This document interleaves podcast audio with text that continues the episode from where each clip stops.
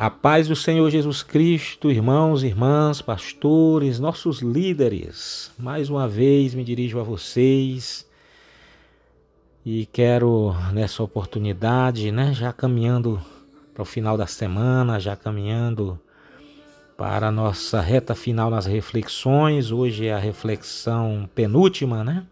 Amanhã faremos a última reflexão esse texto de 1 Reis 17, hoje nós vamos ler o versículo 14, irmãos.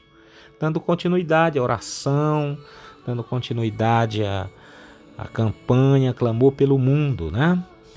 Pois assim diz o Senhor, o Deus de Israel: a farinha na vasilha não se acabará, e o azeite na botija não se secará até o dia em que o Senhor fizer chover sobre a terra.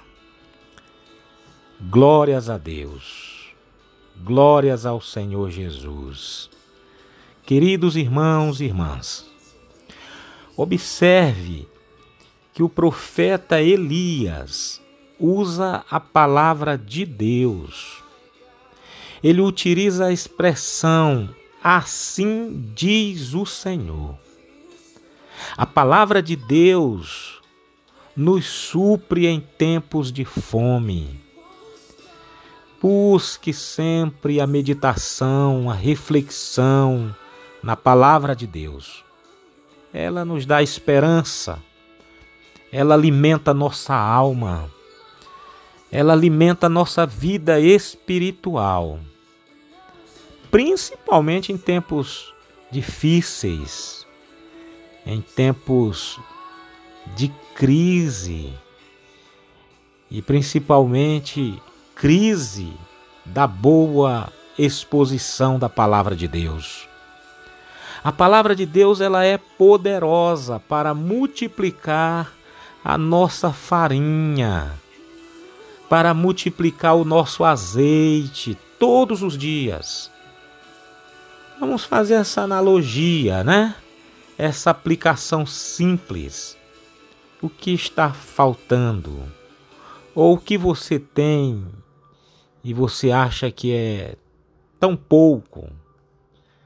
Deus pode abençoar, multiplicar a tua farinha, multiplicar o teu azeite.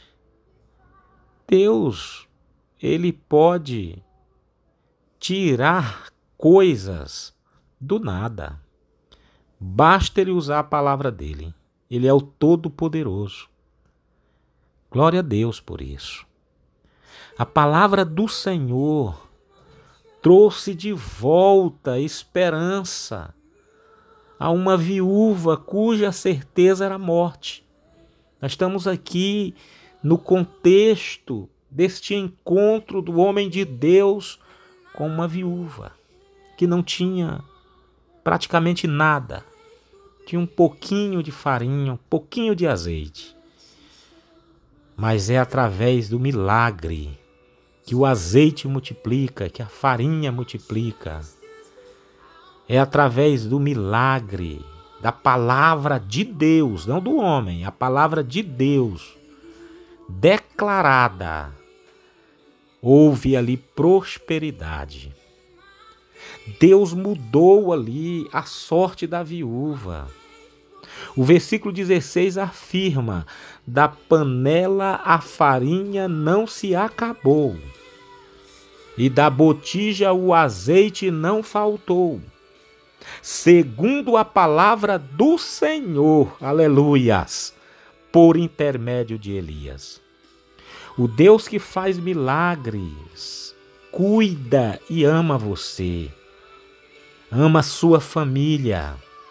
Ele nunca lhe desprezará no perigo ou na doença.